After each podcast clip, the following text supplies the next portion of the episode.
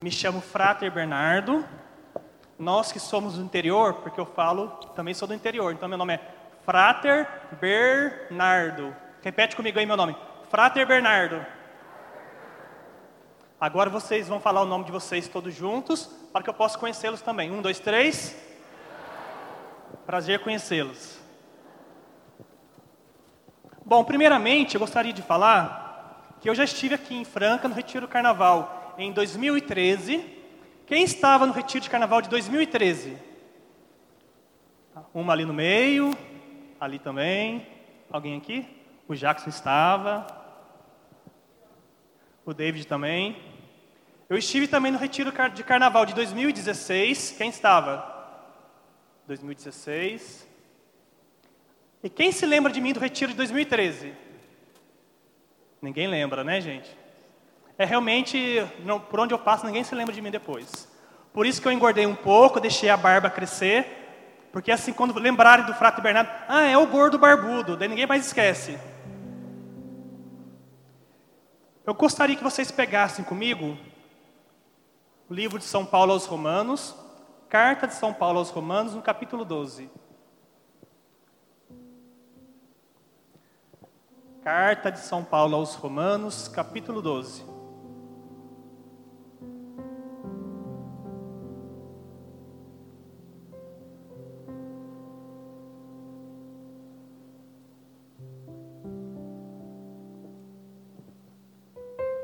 Enquanto vocês vão encontrando a passagem, eu já vou lendo. Capítulo 12, versículo 1. Exorto-vos, portanto, irmãos, pela misericórdia de Deus, a que ofereçais vossos corpos como sacrifício vivo, santo e agradável a Deus. Este é o vosso culto espiritual. E não vos conformeis com este mundo, mas transformai-vos renovando a vossa mente, a fim de poderdes discernir qual é a vontade de Deus, o que é bom, agradável e perfeito. Não vos conformeis com este mundo. Nestes dois primeiros versículos do capítulo 12 dessa carta aos Romanos, São Paulo, São Paulo coloca para todos nós um itinerário de caminhada cristã. Olhando mais especificamente para o versículo 2, ele vai dizer: Não vos conformeis com este mundo, mas transformai-vos, deixai-vos transformar a vossa mente, mas não vos conformeis com este mundo. Aqui, logo de início, nós poderíamos perguntar: o que que São Paulo compreende ao utilizar esse termo mundo? Não vos conformeis com este mundo. Será que nós temos que ter uma imagem totalmente má do mundo? Será que é isso que São Paulo está querendo dizer, que o mundo é mau? Por que será que São Paulo diz para nós: não vos conformeis com este mundo? Pergunto para o irmão do seu lado aí, ó. Irmão, o que é o mundo? Agora você que né, foi questionado pelo seu irmão, responde para ele.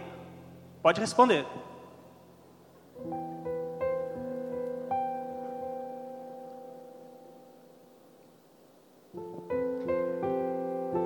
Pode olhar aqui para mim de novo. Antes mesmo de entendermos o que São Paulo quer dizer com o mundo, o termo mundo, ele fala: não vos conformeis. Ou seja, não entrai na forma não se acomodeis a este mundo. Este verbo utilizado por São Paulo, não vos conformar, conform, conformidade, se nós fôssemos pegar o original, lembremos que nós estamos lendo a Sagrada Escritura no português, mas a carta de São Paulo aos Romanos não foi escrita em português, foi escrito em grego.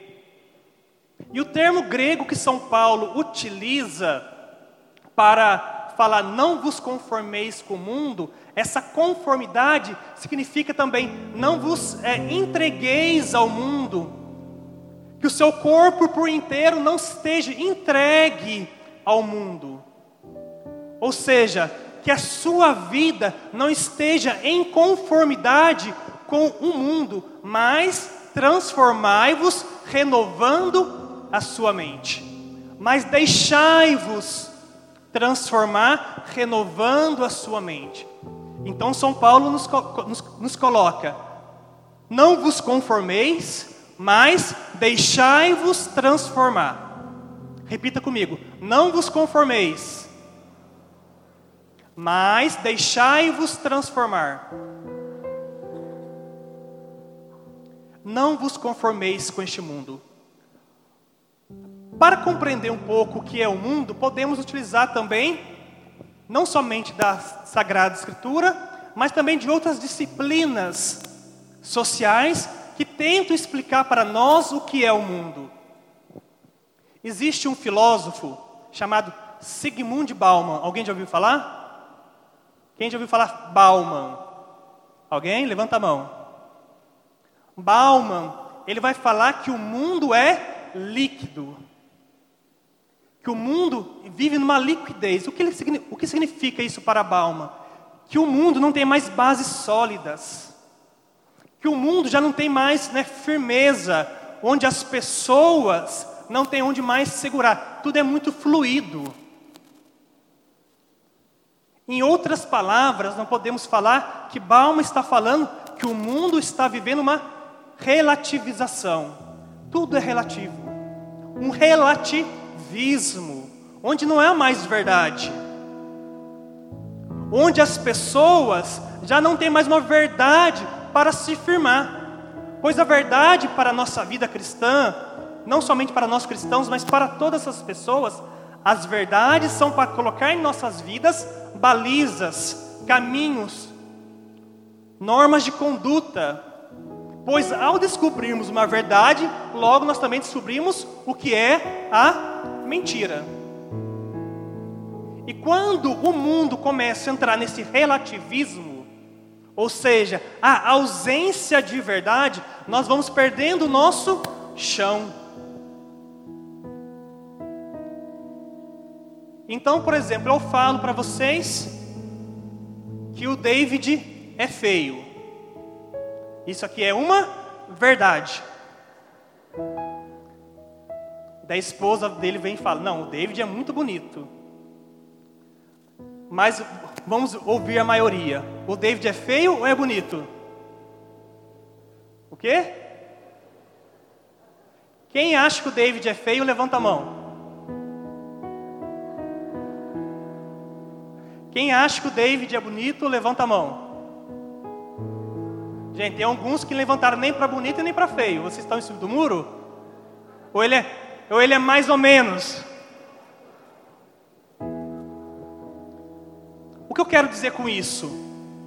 Que a verdade, primeiramente, ela não é estabelecida por maioria de votos. A verdade não se estabelece por maioria. A verdade, ela é o que é, independente do que a maioria acredita. Se talvez a maioria das pessoas vivem como se Deus não existisse, isto não significa que Deus não exista. Se a maioria das pessoas acreditam hoje na sociedade que é permitido o aborto, isso não significa que o aborto é verdadeiro, justo, louvável.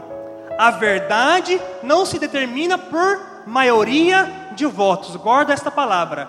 A verdade não se determina por maioria de votos. E como eu ia dizendo, ao retirar de nós esta verdade, estas bases sólidas por onde nós podemos caminhar, nós entramos naquilo que Bauman dizia, no mundo líquido. Nós não temos mais firmeza, não temos onde nós apegarmos.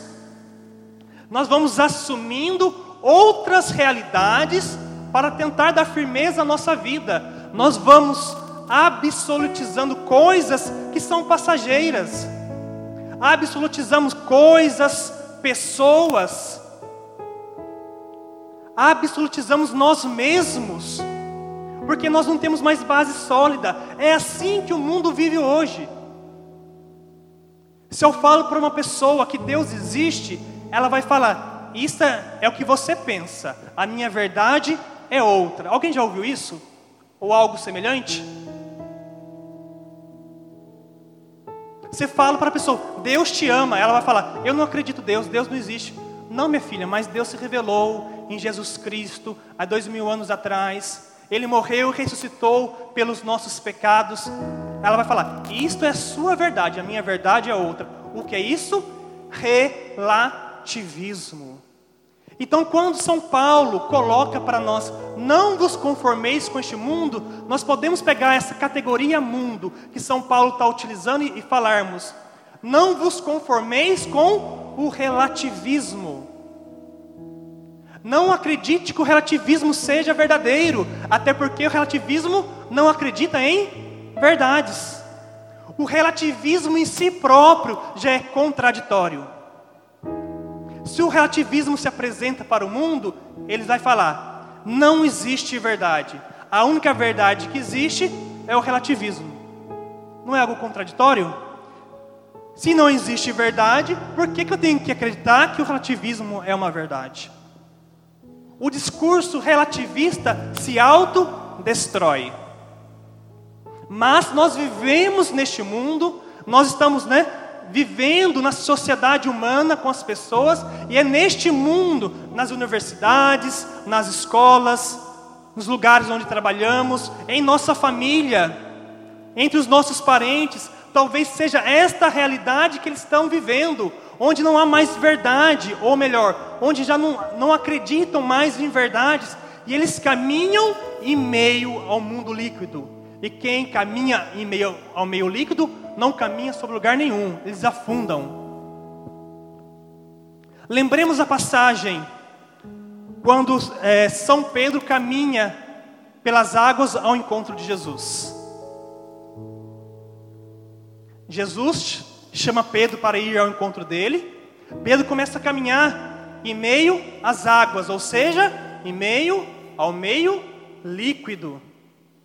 Enquanto São Pedro olhava para Jesus, que é o caminho, a verdade e a vida, ele conseguia caminhar, porque ele tinha algo fixo, ele tinha uma verdade que o conduzia.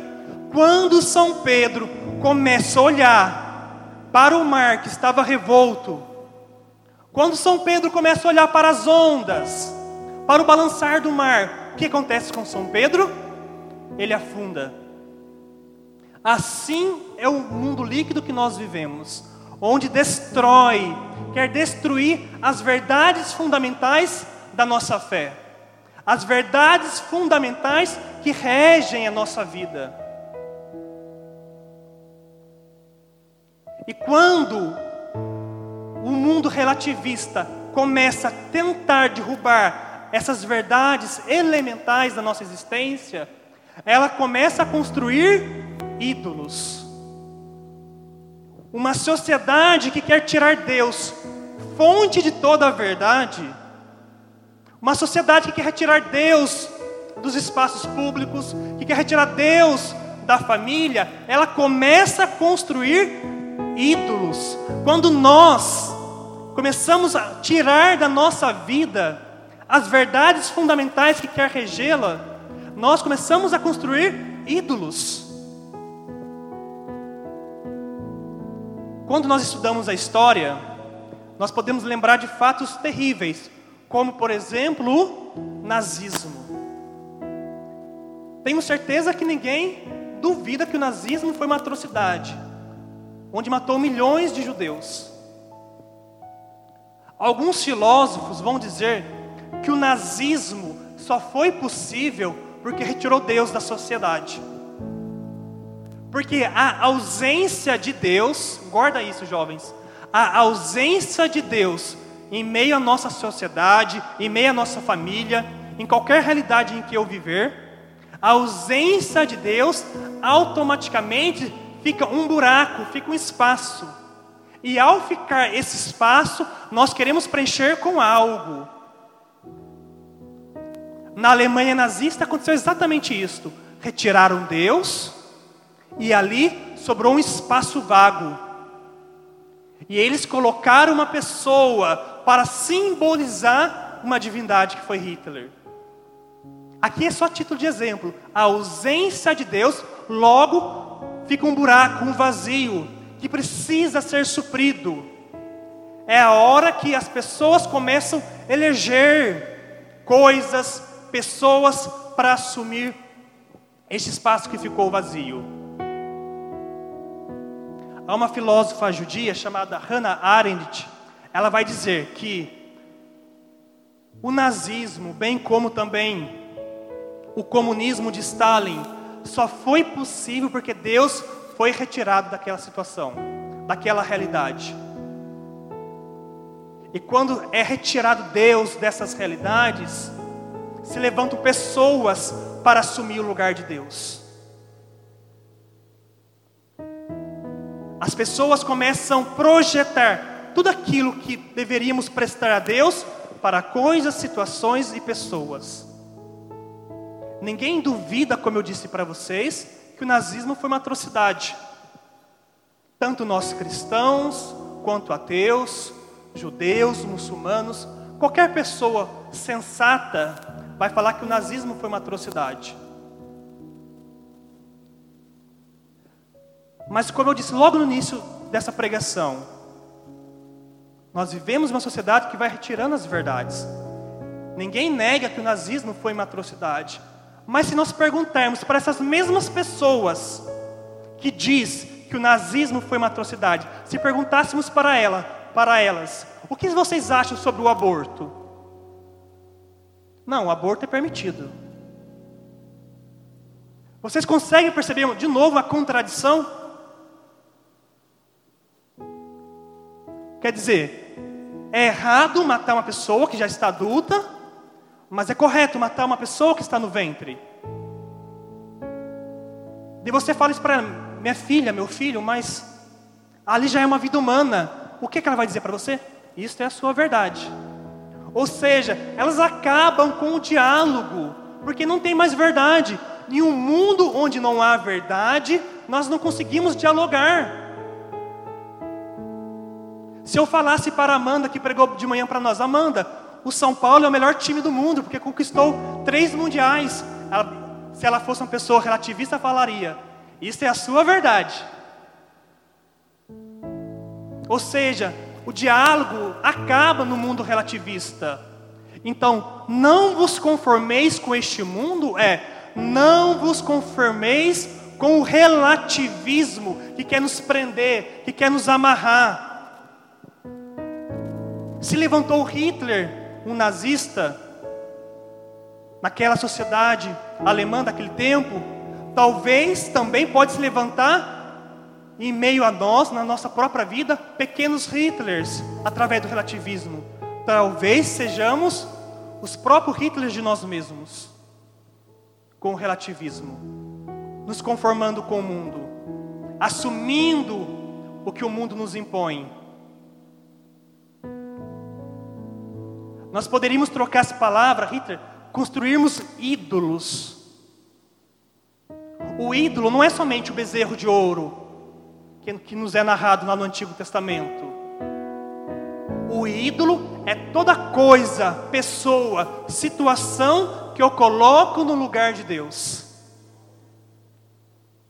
A idolatria nada mais é que a adoração de imagens. E, tentam compreender aqui imagens de forma muito mais ampla.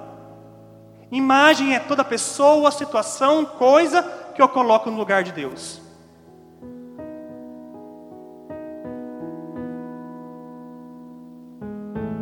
Não vos conformeis com este mundo. Não queiram ser para si próprios ídolos. Mas deixai-vos transformar a vossa mente, renovando-a. Deixai-vos transformar a vossa mente, renovando-a. a fim de poder discernir qual é a vontade de Deus, o que é bom, o que é agradável, o que é perfeito. não conformar com o mundo, mas transformai-vos, deixai-vos transformar. Uma tradução, aqui na minha Bíblia está falando transformai-vos, mas outras traduções vai falar deixai-vos transformar. Ou seja, é alguém que quer nos transformar. Deixai-vos transformar significa justamente a ação de alguém sobre nós. Se na primeira parte não vos conformeis, implica justamente a nossa ação, a segunda implica a ação de alguém sobre nós. Deixai-vos transformar pelo amor de Deus, renovando a sua mente.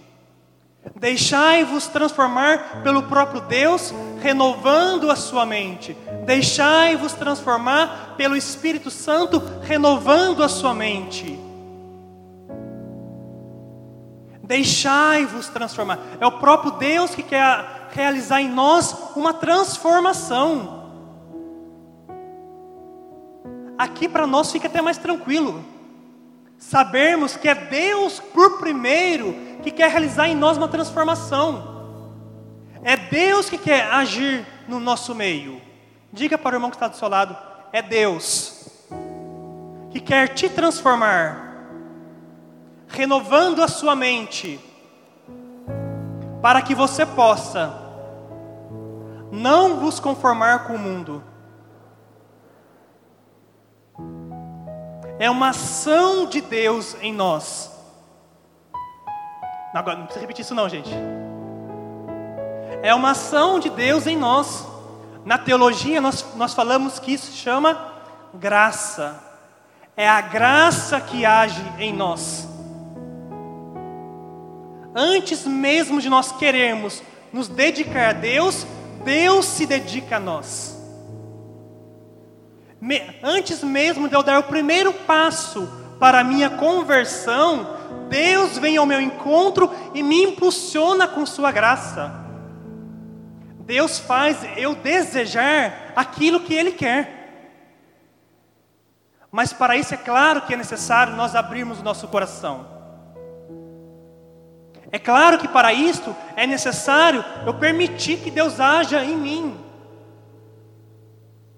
Deus não arromba portas, Deus não invade liberdades, Deus respeita as vontades humanas.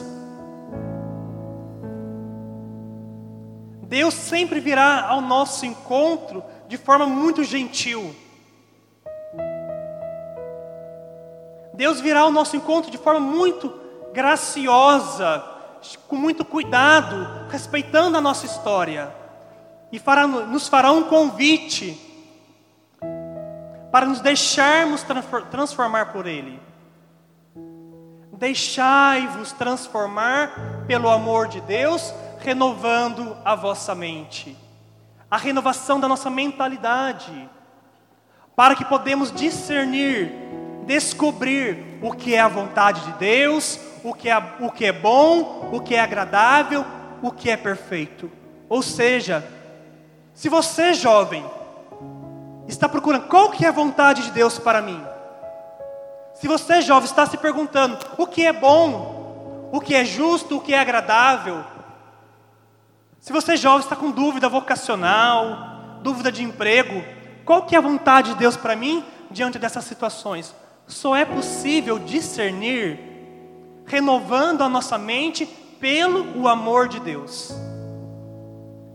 Só é possível discernir aquilo que Deus quer para a minha vida, renovando a minha mente. Não é possível descobrir qual é a vontade de Deus sem essa renovação interior.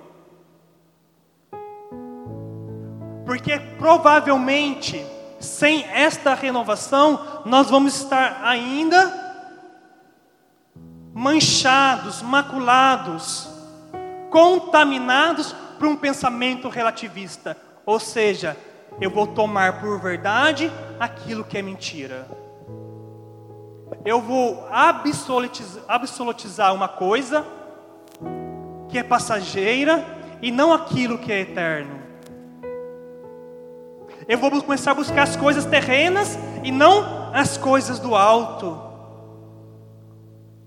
Só é possível discernir, descobrir, conhecer o que é a vontade de Deus para mim, para a minha família, para os meus amigos. Você que namora para o seu namorado, para a sua namorada, para a sua esposa, para o seu esposo, renovando a nossa mente, deixando-nos renovar, deixando-nos transformar pelo amor de Deus. Quando eu rezava para essa pregação, no momento de adoração, eu perguntava para Jesus: Como que os jovens vão descobrir? Como que eles vão deixar transformar pelo amor de Deus? Ou seja, transformar é mudar a forma. Se nós fôssemos usar outra palavra, seria sermos transfigurados.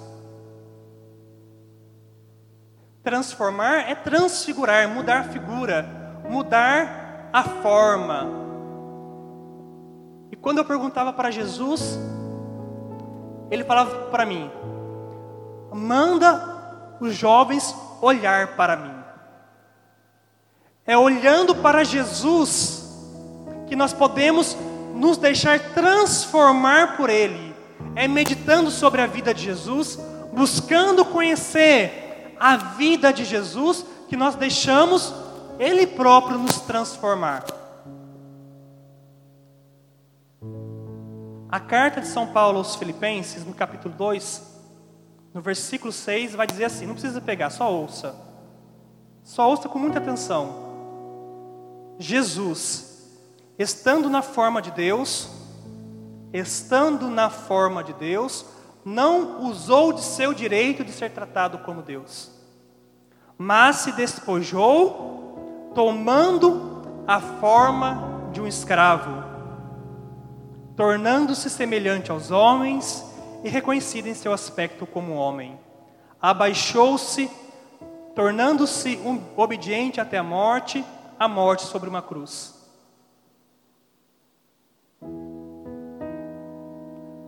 Estando na forma de Deus, não usou do seu direito de ser tratado como Deus, mas despojou, tomando a forma de um escravo.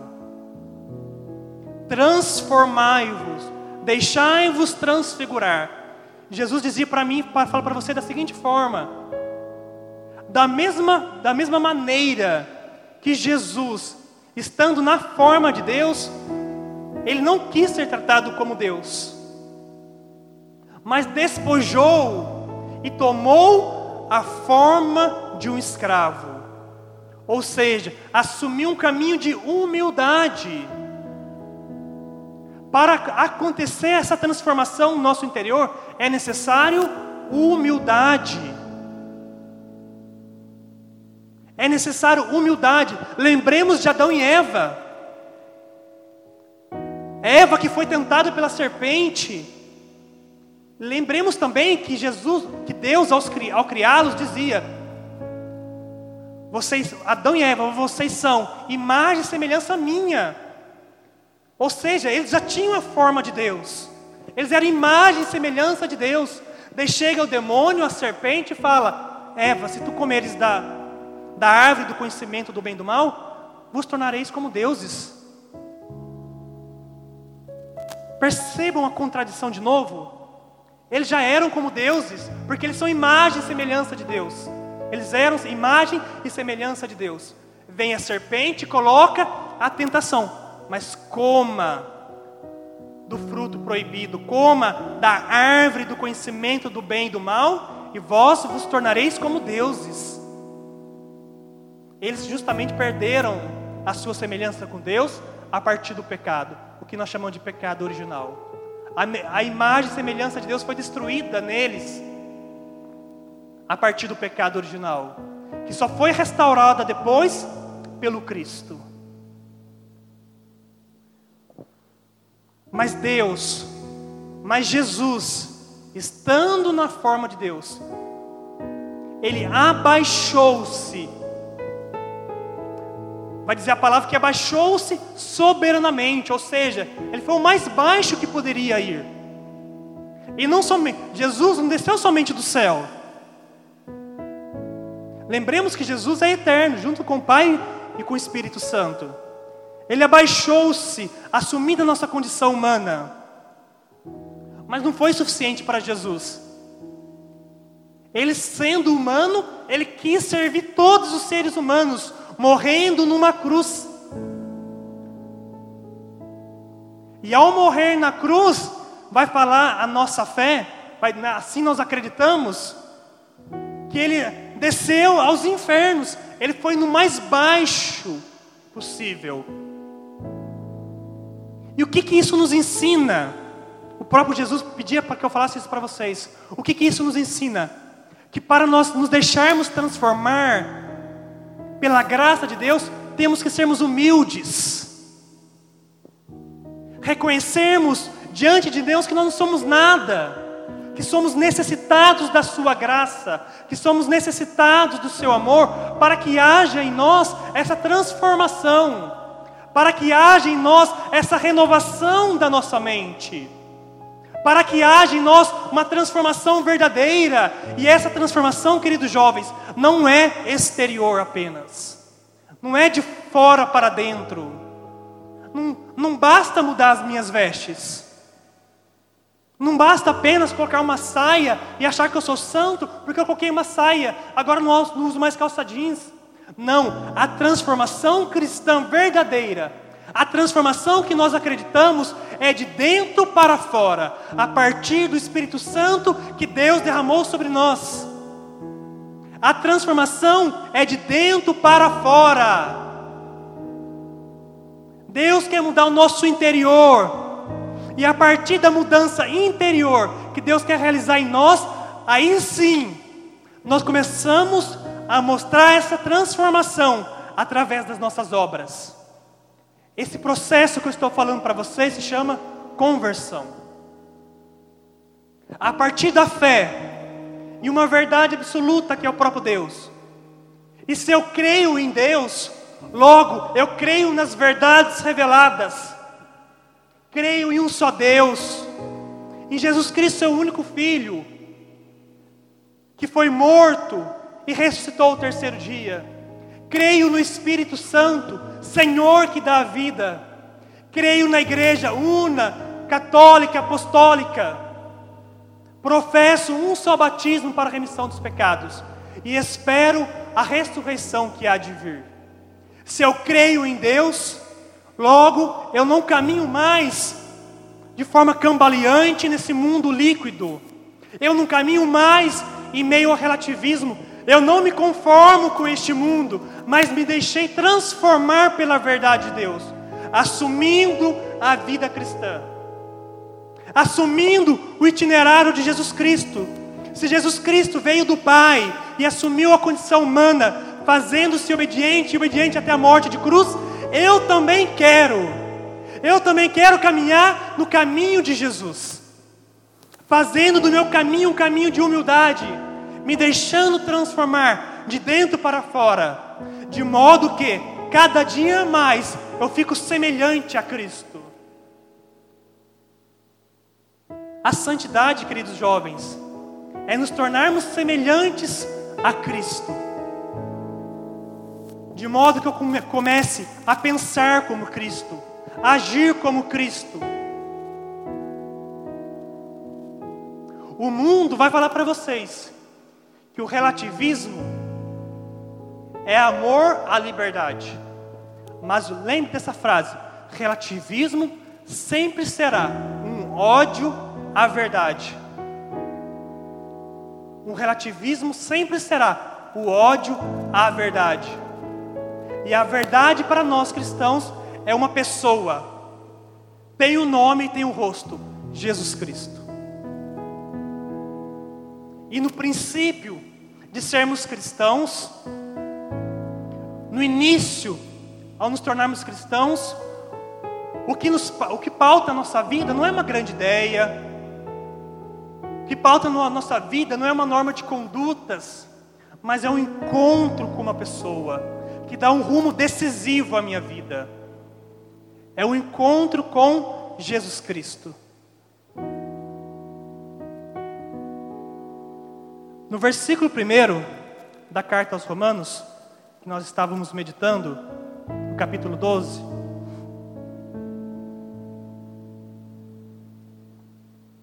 Exorto-vos, portanto, irmãos, pela misericórdia de Deus, a que ofereçais vossos corpos como sacrifício vivo, santo e agradável a Deus. Este é o vosso culto espiritual. Nós podemos falar que São Paulo primeiro colocou aquilo que é a vida cristã, nesse versículo primeiro. E no versículo segundo, ele colocou como que nós podemos alcançar essa vida cristã. Então nós poderíamos ler da seguinte forma: lendo o versículo 2 primeiro e depois lendo o versículo primeiro. Apenas ouça comigo, eu vou inverter a ordem dos versículos. E não vos conformeis com este mundo, mas transformai-vos renovando a vossa mente, a fim de poder discernir qual é a vontade de Deus, o que é bom, o que é, o que é agradável e perfeito. Exorto-vos, portanto, irmãos, pela misericórdia de Deus, a que ofereçais vossos corpos como sacrifício vivo, santo e agradável a Deus. Este é o vosso culto espiritual. Ou seja, ofereçais vossos corpos são Paulo compreende corpo como o homem todo. Ou seja, que a sua vida toda seja um sacrifício vivo e agradável a Deus, oferecendo a Deus um culto espiritual. Aqui, se nós fôssemos pegar de novo né, o texto original em grego, culto espiritual seria latria lógica, ou seja, uma adoração espiritual. Ofereçais vossos corpos como um culto espiritual a Deus.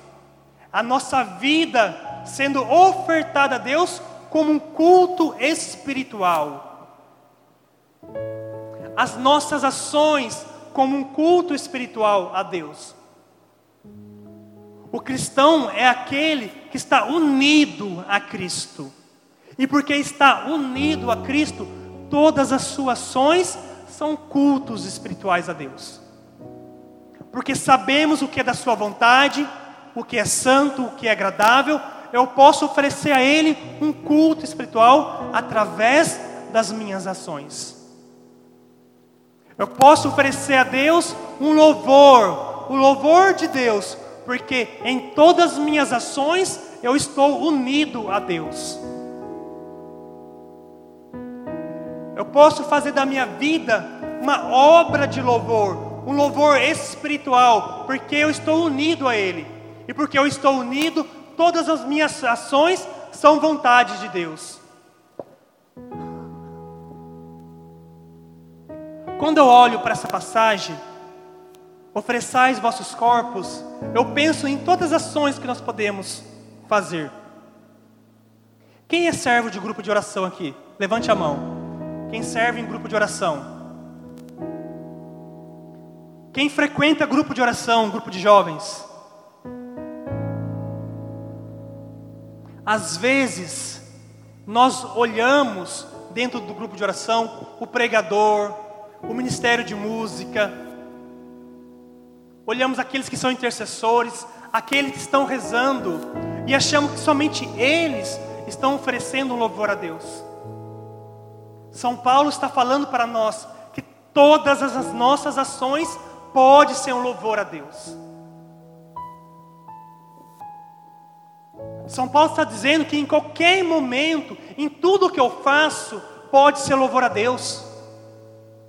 Em todos os momentos eu posso estar unido a Ele não apenas pregando, não apenas rezando, não apenas intercedendo, não apenas ministrando uma canção, mas em todos os momentos. Eu posso ser um louvor a Deus, ser um culto espiritual a Deus na minha casa, fazendo a vontade dEle. Eu posso ser um culto espiritual a Deus, oferecer um culto espiritual a Deus na faculdade, na escola, no namoro, no meu trabalho. Em qualquer momento eu posso ser um culto espiritual a Deus. Porque eu descobri, não me conformando com este mundo, mas me transformando, me transfigurando, renovando a minha mente, o que é da vontade dEle, o que é bom, o que é perfeito, o que é agradável. Eu deixei me transformar por Cristo, por isso eu sei o que é agradável a Ele. Porque eu sei o que é agradável a Ele, eu posso oferecer um culto espiritual, todas as minhas ações. E quando eu digo todas, todas as ações, são todas as ações. Às vezes nós queremos ser santos, fazendo grandes obras de santidade.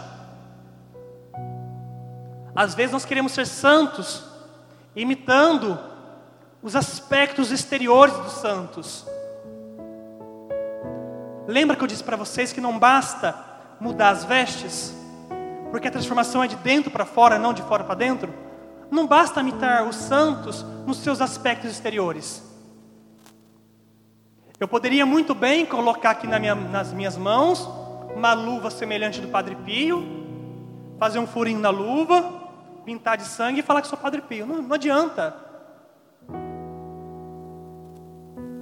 Eu poderia de repente, né, pegar um cajado na mão, colocar uma mitra na cabeça e falar que era São, que sou São Bento. Não basta. A imitação dos santos é, são, é a imitação nas virtudes. É a imitação nas virtudes. Oferecer todas as obras como um culto espiritual a Deus. E neste momento eu lembro de duas pessoas que podem nos ajudar como exemplos. A primeira pessoa que vem na minha mente é Santa Teresinha. Santa Teresinha do Menino Jesus. Ela falava que não conseguia ser santa tendo grandes dons. Lembremos que Santa Teresinha era uma freira de clausura.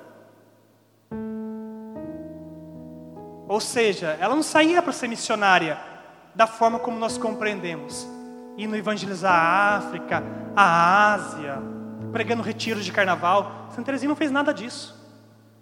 Santa Teresinha viveu no convento e ela se tornou padroeira das missões. Porque em todos os momentos ela oferecia um culto espiritual a Deus. Ela falava: Eu não consigo fazer grandes coisas, então eu vou fazer as pequenas coisas com grande amor.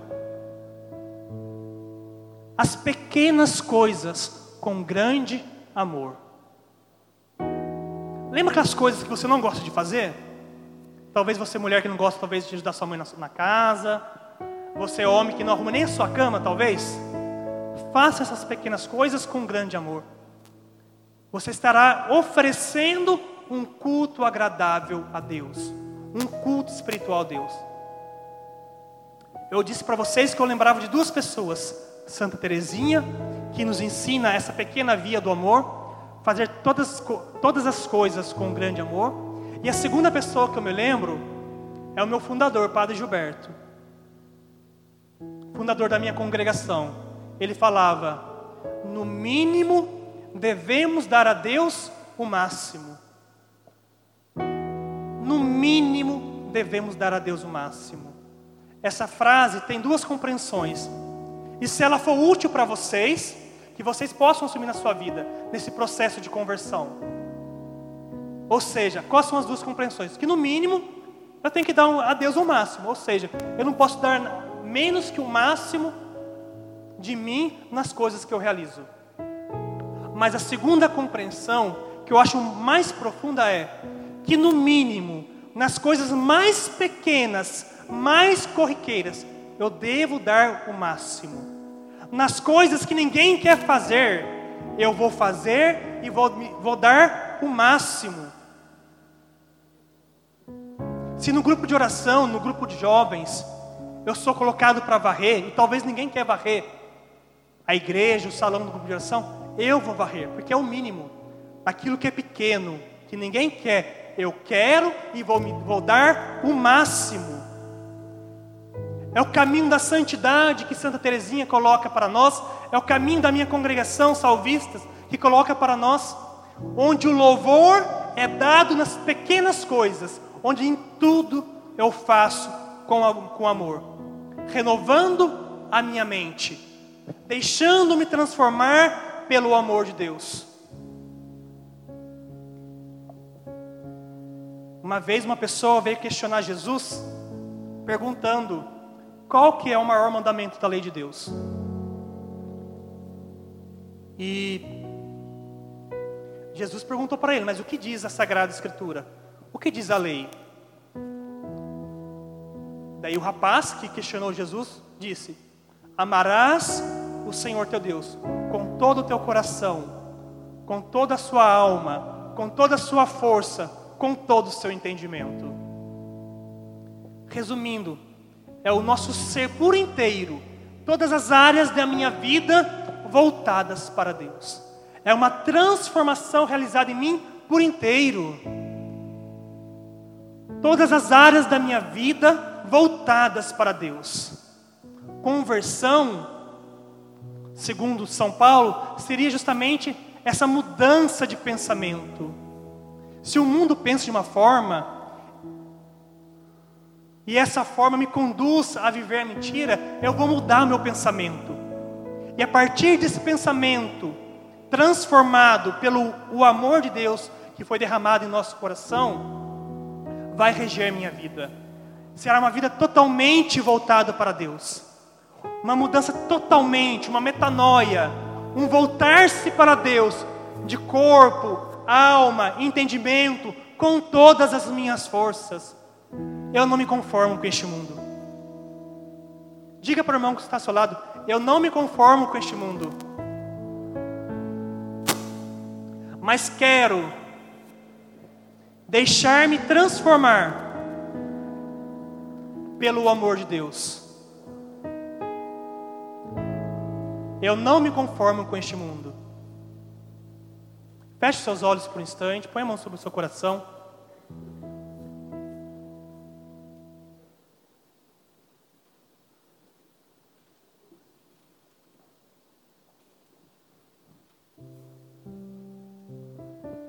Como eu disse no início da pregação para vocês, Deus respeita a nossa liberdade.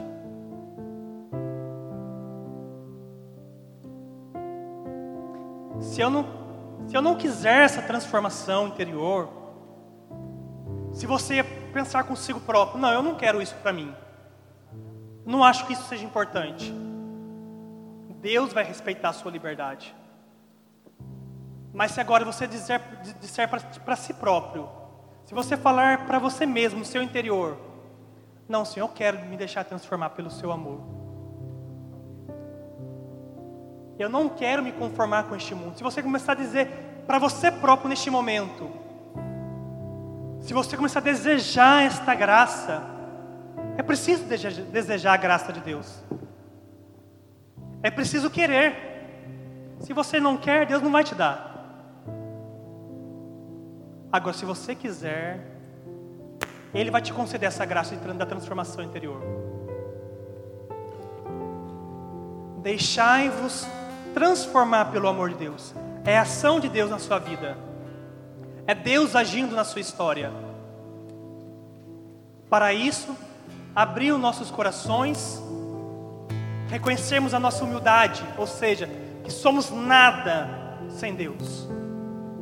Convido você a ouvir essa canção com os olhos fechados ainda.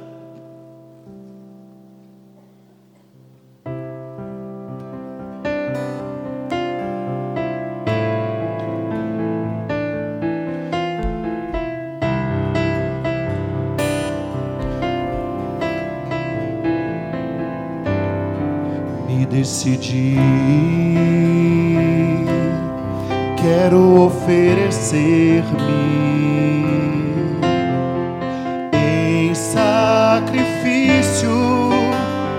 santo e agradável.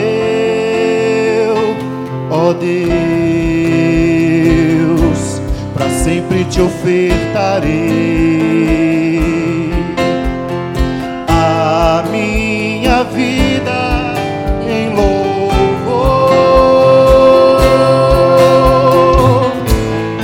Não me conformo com este mundo. Por isso transforma-me pelo teu amor. Não me conformo com este mundo.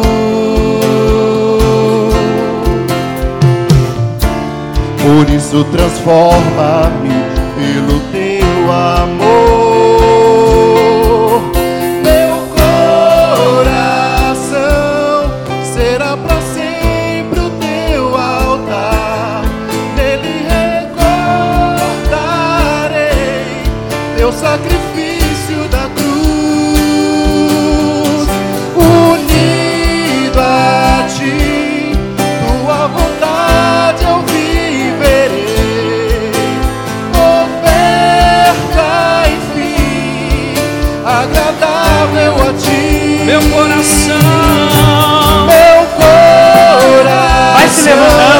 teu altar. Será fazendo teu altar. Vamos se levantando. Ele recordarei meu sacrifício.